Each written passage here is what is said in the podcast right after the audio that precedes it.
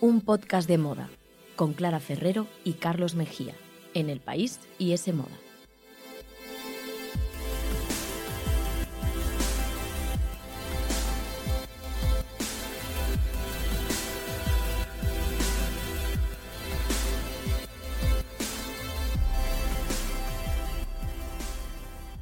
Hola, ¿qué tal? Bienvenidos a un podcast de moda. El podcast que escuchas mientras haces cosas importantes o no, tú sabrás, aquí te queremos igual. No dejéis de escucharnos en iTunes, en Google Podcast, en la web de Semoda y también en los podcasts del país. Y debéis seguirnos, comentarnos, preguntarnos y dar muchos me gusta en Instagram, arroba un podcast de moda, y también en Twitter, arroba un podcast de moda.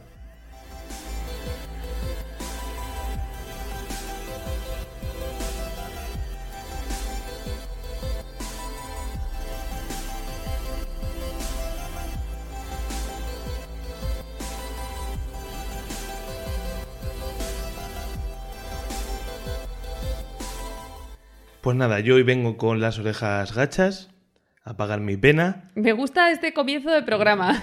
Es el, quizás el mejor, ¿no? Pues De la sí, historia pues de este sí. podcast. Eh, en el último empezabas muy arribita, eh, diciendo que Sí. tu parte era la mejor, no sé qué, y ahora, bueno, cuenta, cuenta a los oyentes, por si alguno se ha perdido, por qué estás tan low profile. hoy? Porque tú has acertado más que yo en la porra de los Emmy. Me, me autoaplaudo. Lo reconozco, eres la jefa. Acertaste de lleno, sobre todo los premios interpretativos. 4 de 4. Mejor Bueno, actor, mejor no ha estado comedia, mal, no ha de estado mal. drama.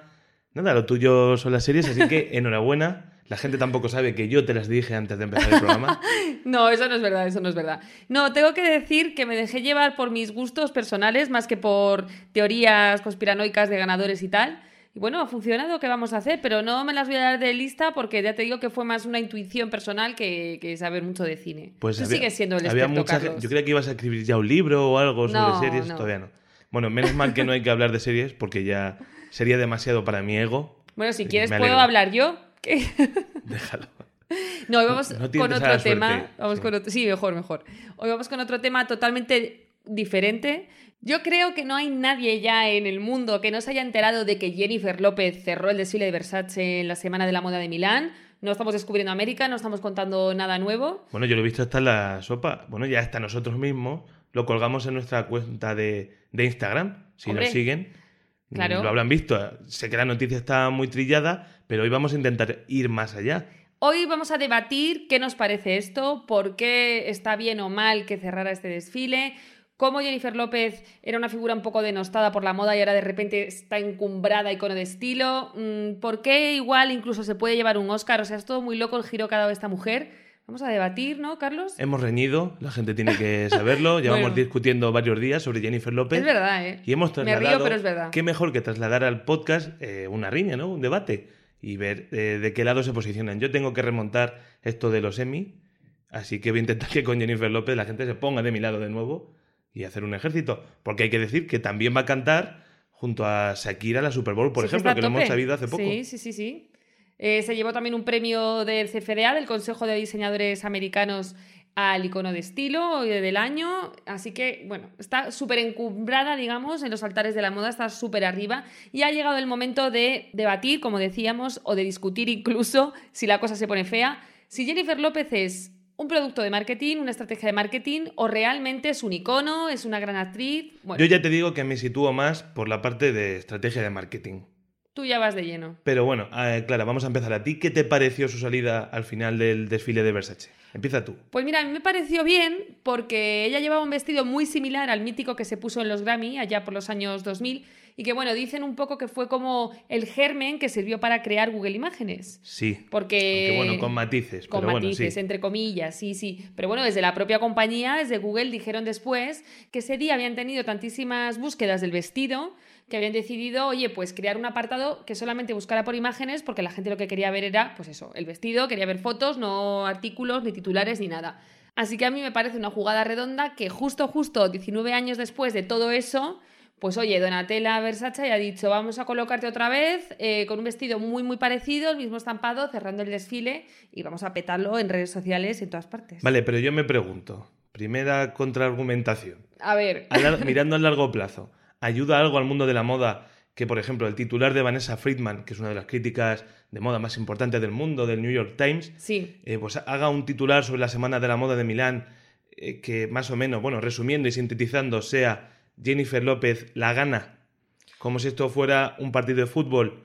Ya sabemos que el mundo del deporte y el mundo de la política y el mundo en general, pues lo que ahora prima es el meme, Sí. el me gusta y los tweets. En mi opinión se ¿De está yendo un poco de la mano, pero no, no sé si es bueno para el mundo de la moda que, que la noticia sea la anécdota, ¿no? Porque nadie habla de lo que pasó en la Semana de la Moda de, de Milán, de lo que vimos de la colección, sino sí, de tienes Jennifer razón López. y, y en eso te doy, te doy esa parte de razón que tienes. Pues hasta aquí. pero, pues muchas no, no, no, pero, aquí. pero, siempre hay un pero, Carlos, en la vida siempre hay un pero. Con lo bonito que sería dejar el podcast aquí. No, pero yo creo que también está bien llamar la atención sobre un acontecimiento como es la Semana de la Moda de Milán o de donde sea y acercar un poco esa moda a la gente y si para eso a lo mejor tienes que colocar a una celebrity o un rostro conocido que pueda despertar la curiosidad general y que genere un poquito de ruido en redes sociales, pues yo creo que está bien. Y además fíjate que aquí éramos muy críticos con los patrocinios de la Semana de la Moda de Madrid, porque Sí. aquí los diseñadores los meten a calzador, lo hacen como muy, muy mal, un poco, bueno, un poco cutre entre comillas, ¿no?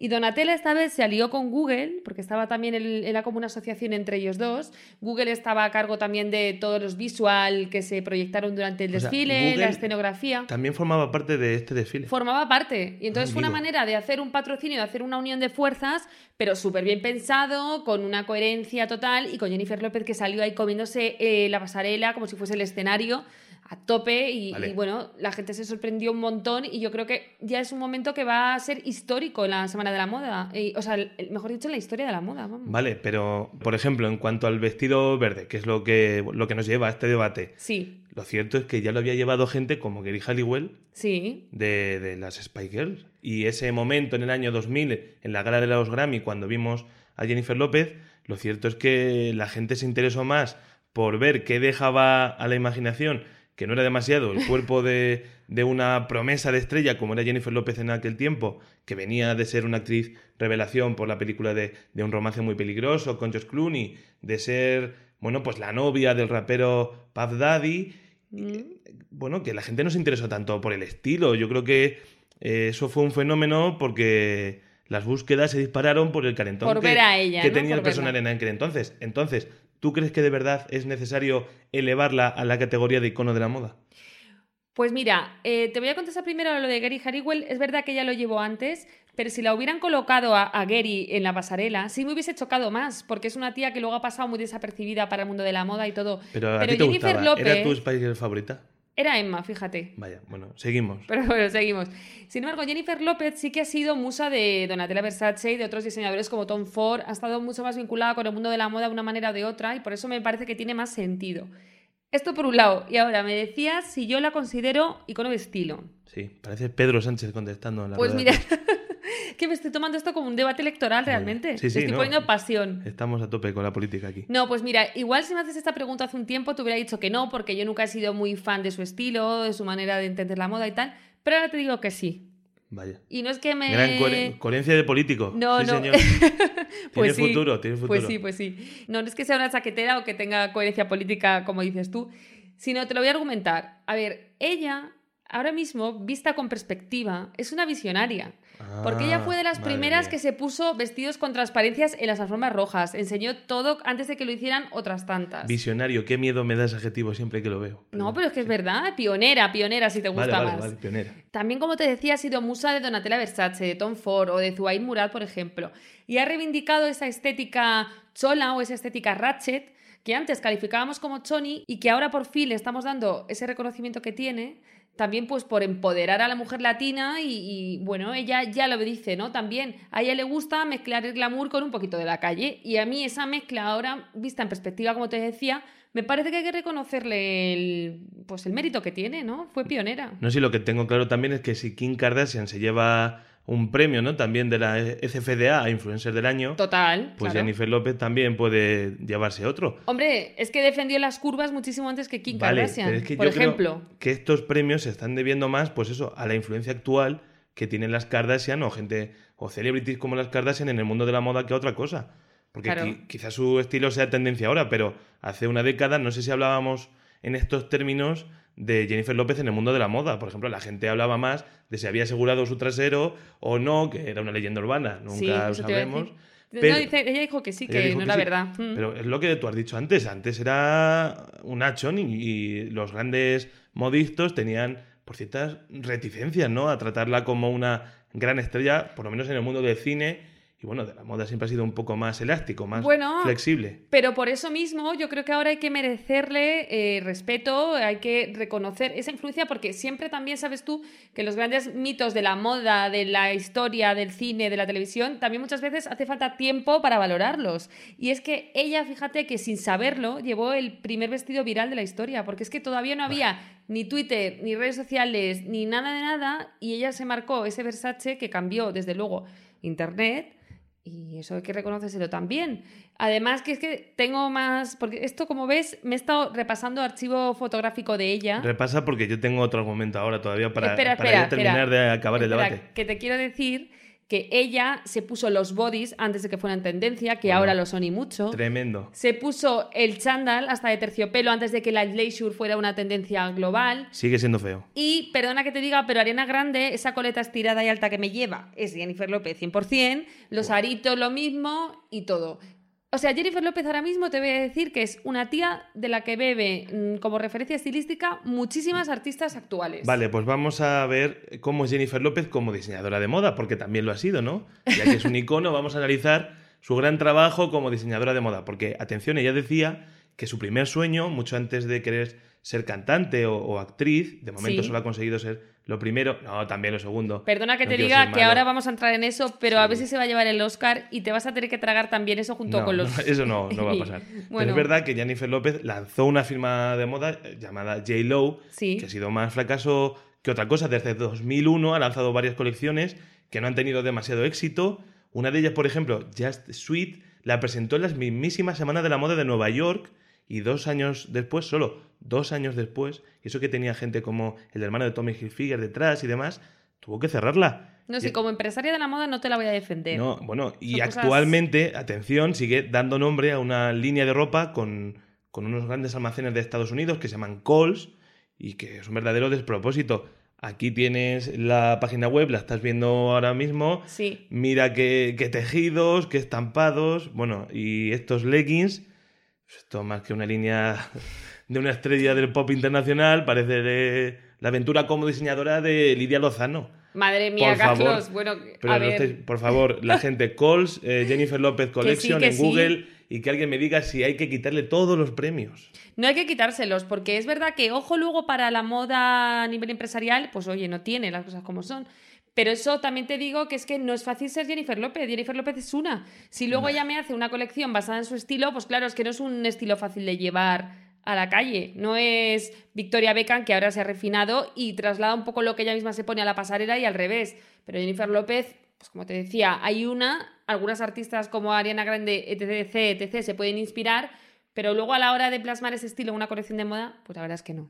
Ahí te voy a dar la razón, pero bueno, de todas maneras, insisto, si hubiese habido en el año 2000 Twitter, La hubiese gente- sido trending topic con ese vestido que se puso. Pues ya que no lo fue en ese momento, pues que lo sea ahora con Donatella cerrando ese desfile. Yo creo sinceramente que te he batido, que la gente va a estar de mi lado, pero bueno, cada uno ya. Oye, que nos digan por Instagram. Sí, vamos a hacer me gustaría un- Una que- encuesta y a ver, eh, bueno, de, de qué parte están. Podemos hacer una votación Team a ver la gente si piensa que sí icono de moda, no icono de moda. Pero vamos, si te parece ahora, a profundizar en, en la verdadera percha de nuestro programa.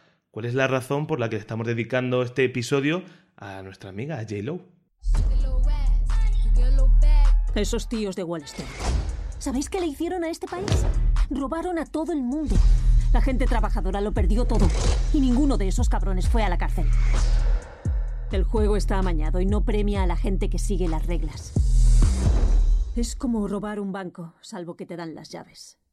Pues eso que acabamos de escuchar, querido Carlos, es J. Lo demostrándote que también es buena actriz y que lo va a petar en los Oscars. Bueno, la dobladora de Jennifer López Bueno, en sí. España sobre todo. Hijo, vale, pero, pero bueno, sí. Pero sí, acabamos de escuchar el tráiler de la nueva y muy cacareada película de Jennifer López que se llama Hustlers y que en, en España eh, va a llevar el título de Estafadoras de Wall Street. El título a mí, fíjate que no me convence, no sé por qué no lo hemos dejado en inglés, que las cosas en inglés están Mira, muy bien. Estamos de acuerdo por primera vez en todo el programa. Bueno, mira. ¿Sabes lo que creo? Que yo, que pensaban que no iba a ser un gran éxito, porque esto nadie lo pensaba, y dijeron, mira, ¿por qué no le ponemos un título así que recuerde al lobo de Wall Street? A ver si por ese Ya, lado ya, la gente sí. va. Pero bueno, yo creo que también deberían haber dejado Hustlers.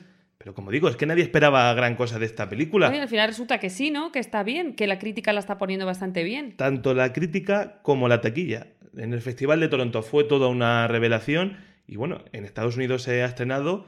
Y atención, la película costó 20 millones, tiene un presupuesto de 20 millones Sí. y ya ha recaudado más de 100 millones de dólares. Madre mía, o A sea, falta- cinco veces más ya. A falta todavía de varios mercados y de ver si su, bueno, su inesperada llegada a la temporada de premios le da otro empujoncito en la cartelera. Que seguro.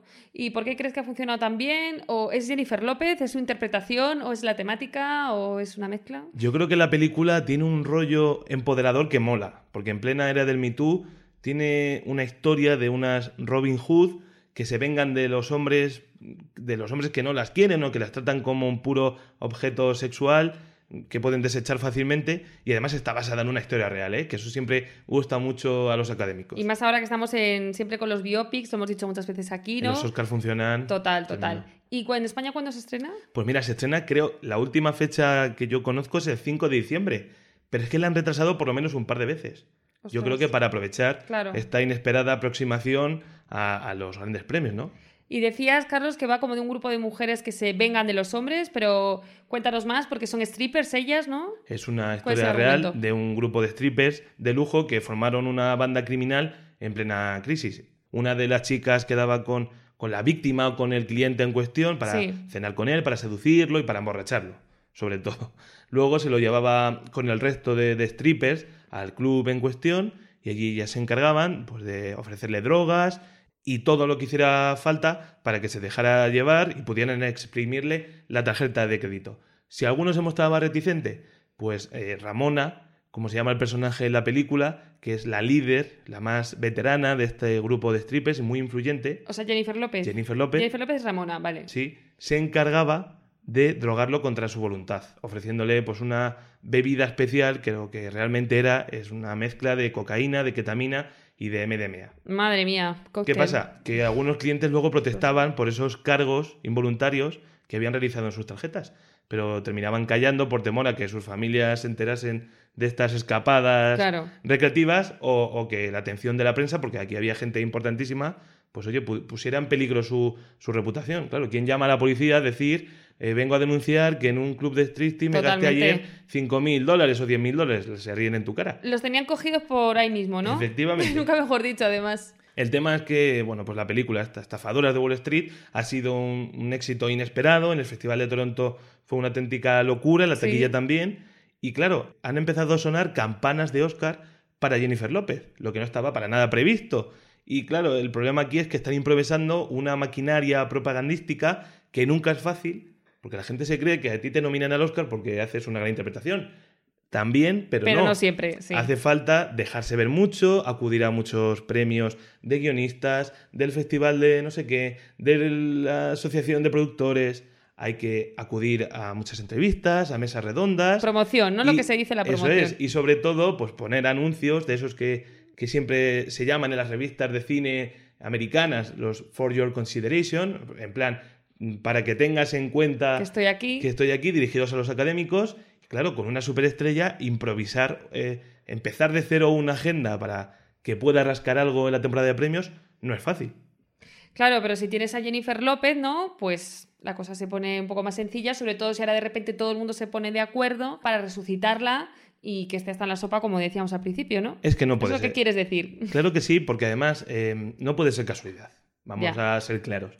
Le dan eh, hace un año el premio de la MTV, ahora el, el CFDA, eh, la llevan a la Super Bowl, está en la quiniela de los Oscars, a Versace con Google, eh, las- algo está pasando, ¿no? Todo es casualidad, Clara, no puede ser. Yo no creo en las casualidades, de eso de nunca, o sea, que supongo que todo tendrá que ver, pero bueno, ella como actriz, ¿qué tal está? O sea, ¿merece la pena todo, toda esta mm, propaganda, como dices tú, que le están haciendo o, o no es para tanto? Bueno, vamos a empezar a- diciendo que Jennifer López nunca ha sido una gran actriz de Hollywood. No, no, Al igual nunca. que ha sido una estrella del pop, no ha tenido mucha suerte como actriz. Sí. Hay que decir que precisamente fue cuando empezó bueno, a interpretar, fue cuando tuvo sus mayores éxitos, con películas como Selena o la que ya te he comentado antes, Un romance muy peligroso, que está bastante bien. Que Selena creo que la nominaron, si no me equivoco, a Globo de Oro por esa Sí. peli. O sea que bueno, ella ya ha tenido ahí sus pinitos en las y que en los supuestamente se está produciendo, bueno, supuestamente se anunció una serie sobre la historia de Selena Quintanilla, que era una cantante Ujú. muy importante y que fue asesinada por la presidenta de su club de fans para Netflix. O sea que esa historia vuelve. Vale. está ahí. Pero lo que decía, nunca ha sido una gran actriz. Sobre todo, su mejor momento, además de, de cuando empezó, fue cuando se convirtió en la protagonista de comedias románticas que todos recordamos, Sí. como sucedió en Manhattan, como La madre del novio, pero nunca tuvo el respeto del cine más prestigioso de Hollywood. No, eso está claro. Hasta ahí, todo bien. Todo Difícil que alguien así gane con este background, gane un Oscar. Pero claro, tenemos antecedentes. Por Mm. ejemplo, Matthew McConaughey. ¿Te acuerdas? Que por Sí. cierto creo que está en la misma mierda en la que estaba antes de, del Renacimiento. Pero bueno, eso es otro tema que haremos en otro momento. Pero eh, la gente lo está comparando. ¿Por qué? Porque Matthew McConaughey también interpretaba a un stripper veterano en Magic Mike. Una película que fue un éxito también inesperado y que luego, oye, encadenó peliculones como Mad, como Interstellar, como Dallas Buyers Club o El Lobo de Wall Street y al final se acabó llevando su Oscar. Quién sabe si Jennifer López en su primera película con una media de críticas positiva desde hace más de 20 años. Que ya es un logro. Atención, hacer películas durante 20 años y que ninguna guste ni para ponerle un 5 sobre Ya, 10. ya, ya. Oye, pues Algo ahora ya mal. cualquiera se mete con Jennifer López. No, por eso ya tiene el primer logro, que es eso, haber convencido a la crítica. Y es que te digo una cosa, a ver, yo creo que Jennifer López no es muy buena en nada, pero sí muy constante en todo. Es decir, Eso es lo que decían de Raúl González Blanco. así el jugador, Sí, ¿no? Del Real un Madrid. 8 en todo, Pues efectivamente. esta, ella yo creo que también es un 8 en todo, porque vocalmente, hombre, obviamente canta bien, ¿no? Y de hecho su carrera como cantante ha sido muy prolífica, pero no es una voz súper dotada, ¿no? Yo creo que más que nada tiene como ojo también para los hits y demás. Tiene carisma. tiene carisma, tiene ese espíritu latino, está muy empoderada y ella mola. Pero luego es lo que te digo, que yo creo que es muy constante y sobre todo en el plano de la actriz, eh, su faceta de actriz, es eso, ella poquito a poco va, va, va, va y es un poco el sueño americano, ¿no? A base de intentarlo y no rendirse, pues al final, fíjate, de momento suena como candidata para llevarse el Oscar, que ya es mucho Es para, para una persona que no es actriz profesional y que nunca ha destacado en este ámbito. O sea que bueno, es un ejemplo también. La pregunta aquí es, ¿tiene alguna posibilidad real de llevarse el Oscar? Te lo ¿O pregunto a es- ti, Carlos. Porque claro, falta mucho, falta casi medio año. Yo te lo pregunto a ti. ¿Tiene alguna, ¿Tú crees que sí la tiene o no? Pues lo primero que tenemos que tener claro para poder contestar a esa pregunta es saber en qué categoría la van a nominar. ¿Vale? Porque eso no está claro todavía. No está claro, parecía que Jennifer López iba a competir por la estatuilla a mejor actriz eh, protagonista, Sí. pero todo indica ahora que van a moverla a la categoría de mejor actriz de reparto. ¿Para qué? Para tener más opciones de llevárselo. Está claro que si los académicos, bueno, está claro, supuestamente si los académicos se inclinan por dar un premio exótico, que sería muy exótico que los Oscar se lo llevara Jennifer López, siempre es más fácil que, que no sea uno de los premios con más peso de la noche. Claro, pero cuando dices que la van a mover a la categoría de mejor actriz de reparto, ¿quién la mueve? ¿Cómo la mueve? Yo es que esto no- nunca entiendo muy bien, porque a ver, ella tendrá que estar nominada en la categoría que le corresponde. No sé muy bien de qué depende esto. Es algo que nunca me queda muy claro. Pues es un cachondeo. Ah, vale, Lo siento, pero es que Bien. es así. Depende totalmente del criterio de la productora. vale. O sea, la pueden presentar, la productora, digamos que puede presentar su candidatura en la categoría que considere. A no ser que sea una cosa muy evidente, que es como la- el único personaje protagonista de la película, que sale en todos los planos y que va a ser muy cantoso. En el caso de Estafadoras de Wall Street, la historia se cuenta a través de dos personajes, el suyo y el que interpreta a la actriz Constance Wu. Con lo cual pueden jugar con cuál de los dos consideran protagonista y secundario. Vale. Por ejemplo, lo mismo que, que en Érase una vez en Hollywood, de Quentin Tarantino, con, con Brad Pitt y Leonardo DiCaprio también van a hacer ese juego. Van a llevar a Brad Pitt a mejor actor secundario porque creen que tiene más opciones, a pesar de que los dos Son muy, bueno, son muy muy coral, ¿no? Sí, sí, sí, vale, vale. Pero cuidado con Jennifer López, que este tipo de biscotos, como se suele llamar en el fútbol también, los carga el diablo porque puede toparse con gente, por ejemplo, como Meryl Streep, Ya. como mejor secundaria por Mujercitas, o con gente como Nicole Kidman o Laura Dern, que también hablan mucho de, de su candidatura. Cuidado que muchas veces estos de reparto son más difíciles que los Le puede salir mala jugada, hombre, desde luego, a ver, lo tiene muy difícil, pero tampoco imposible. Y a mí me parece que con el hecho ya de que la nominen es bastante significativo, ¿no? Yo creo que, que quizás no tiene muchas posibilidades, pero hay que tener en cuenta, puede ser un reconocimiento a toda su carrera en la industria, como hicieron ya con Sandra Bullock, que también era una actriz muy popular, pero que nunca había tenido el respaldo de, de los críticos y se acabó llevando su Oscar. Y oye, la academia, también te digo que se lo debe, porque Jennifer López es una de las celebrities que más veces ha hecho de presentadora en, en los Oscars. De entregadora de premios. entregadora de verdad, premio. es y es algo que nadie quiere hacerlo, ¿no? Porque eso de tocar el Oscar y dárselo a otro para que Da se lo lleve a su casa da mucha rabia. Yo no lo haría. Y fíjate que volviendo aquí al icono de estilo, eh, como dices, ha entregado muchos Oscar y siempre lo ha hecho con vestidos que, que siempre forman parte ya de las listas de mejor vestidas o de peor vestidas o de lo que quieras, pero están ahí. Y mira, me acuerdo, por ejemplo, del Tom Ford como a base de espejitos así brillantes del año pasado, que la verdad que estaba muy guapa. Bueno, es que ahora que tú te paras a, a mencionar ese estilismo, lo que. Bueno, yo pensaba que, que, bueno, que podía ser una casualidad o que quizás no, no sea una estrategia de marketing, porque la verdad es que la película es casi independiente, no tiene ningún gran estudio detrás, como por Sí. ejemplo si tenía Lady Gaga el año pasado y demás. Pero es que, claro, yo que me iba ya a decir, no, oye, Clara, te iba a dar la razón, esto es que Jennifer López es buenísima. Pero me, No yo no digo que sea buenísima, me- ¿eh? me- pero atención, me meto en internet, busco un poco y me encuentro con un artículo de, de Vanity Fair, de la edición estadounidense, con el titular ¿Cómo serán los estilismos de Jennifer López en su campaña por el Oscar? Claro. publicado sí, sí, el sí. 28 de septiembre, a falta de casi medio año para que llegue la gala, me doy cuenta que, que no hace falta ninguna productora. Que Jennifer López es el producto, que tiene una discográfica detrás y unas firmas de moda súper potentes y que todo el mundo va a quererla en su alfombra roja. Es que, Clara, eh, anunciaron su actuación en la Super Bowl y que es la, la emisión televisiva más importante y más vista del año, Sí. eso lo sabe todo el mundo, y es que es la semana de antes de los Oscars. Y las votaciones se cierran solo 48 horas después de la Super Bowl. Pero o sea, la gente a la hora de votar, los académicos a la hora de votar, van a tener a Jennifer López hasta en la sopa, va a estar rondando en su cabeza. Y cuando se anunció, atención, que es que parezco Iker Jiménez, pero es que es verdad, cuando se anunció que actuaba la Super Bowl, ya estaba presentando a las pocas horas un nuevo perfume. Esto es una campaña increíble que ya ha empezado y no podemos pararla. Bueno, déjame que decirte que es la celebrity que más perfumes vende, que más dinero recauda con los perfumes. O sea que, ojito, porque me, me parece que la cifra es como de 2.000 millones de euros recaudados, es una pasada. Y vende los perfumes genial. Pero al margen de eso, entonces tú crees que hay como una conspiración global y que todo el universo y constelaciones se han creo- puesto de acuerdo para impulsar Yo a Jennifer sí. López. Yo creo que sí.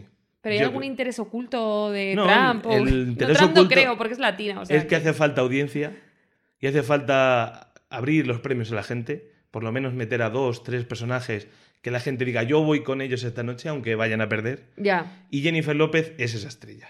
Yo estoy seguro de que va a estar nominada. Eso sí, sí, no sí, creo sí. que gane el Oscar. Quizá, oye, igual puede rascar un globo de oro. Pero claro, es que tampoco sé si hace falta que gane. Porque si nos deja un look para el recuerdo, como el que llevamos comentando en el programa de Hombre, hoy, de pues aquella sí. noche de los Grammy, mm, con el Versace del Jungle Dress, pues ya puede ser la triunfadora de la noche. ¿Quién le hace falta una estatuilla pudiendo ser la triunfadora? Totalmente. Y también te tengo que decir, no obstante, que nunca subestimes el poder de Jennifer López, ¿eh? porque ya se llevó ese Oscar de la moda, ese CFDA, que hace años, mm, vamos, todos hubiésemos dicho que sería imposible. Y es lo que te digo, que ella es constante, que es un 8 en todo y que el 8 está muy bien, que un notable está muy bien, y pero a veces se convierte en sobresaliente. Pero- Cuidado. y yo lo que me pregunto, cuando llegue marzo y hayan pasado los Oscars y el boom por Jennifer López, ¿qué va a pasar con ella? Bueno, Porque pues, con Sylvester Stallone hace unos años también fue nominado y todos íbamos a tope con él porque estrenó una nueva película de, de Rocky, Balboa y demás. Y luego volvió a hacer los Rambos que hace ahora y sus películas de ahora.